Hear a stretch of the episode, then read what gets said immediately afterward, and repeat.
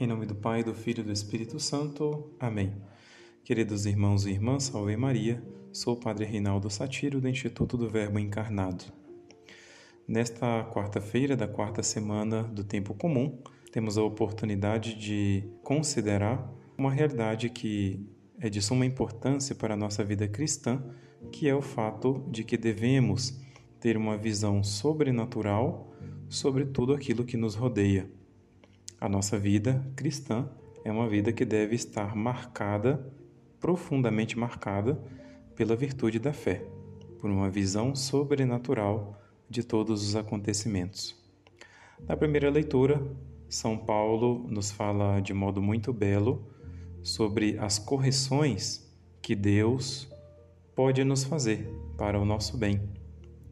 E, de modo geral, podemos dizer que naturalmente, todos nós temos uma tendência a não aceitar ou não compreender os sofrimentos, as dificuldades e todas as coisas que Deus às vezes proporciona em nossa vida para o nosso bem, como uma correção, como um ato de educação, como um ato de purificação de nossos defeitos ou de nossos vícios e, se falta o olhar sobrenatural a respeito destas situações, evidentemente nunca vamos poder compreender que Deus está permitindo todas essas coisas para o nosso bem.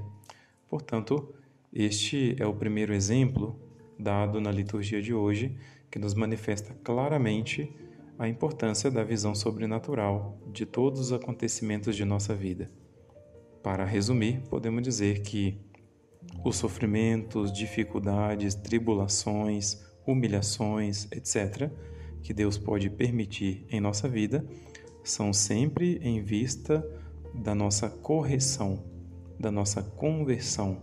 Portanto, não devem ser para nós motivos de tristeza ou murmuração ou lamentação, senão, muito pelo contrário, motivos de alegria e de agradecimento a Deus Evidentemente, para chegar a essa atitude de gratidão a Deus pelos sofrimentos que Ele nos envia, precisamos ter uma visão muito sobrenatural a respeito de todas essas coisas.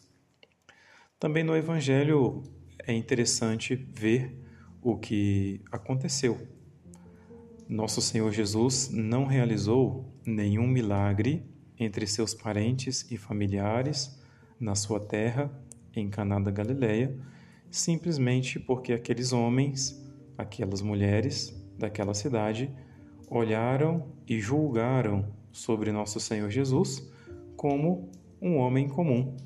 Olharam Jesus com um olhar simplesmente natural.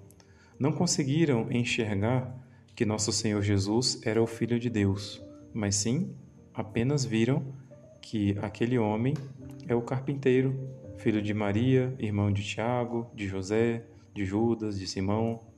Quer dizer, tiveram uma visão simplesmente humana de nosso Senhor Jesus Cristo, o que não é suficiente para atrair de Deus as graças que somente a fé pode atrair, somente a visão sobrenatural sobre Deus, sobre a pessoa de Cristo, sobre aqueles que Deus escolheu, aqueles que Cristo escolheu para ser seus representantes na terra como por exemplo, principalmente os sacerdotes. Então, a visão natural sobre todas essas coisas, evidentemente, são um obstáculo para a ação de Deus, para que Deus possa realizar seus milagres em nossa vida.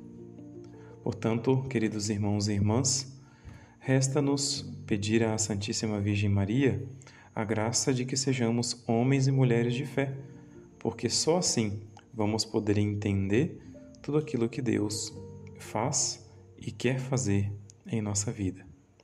Louvado seja nosso Senhor Jesus Cristo, para sempre seja louvado.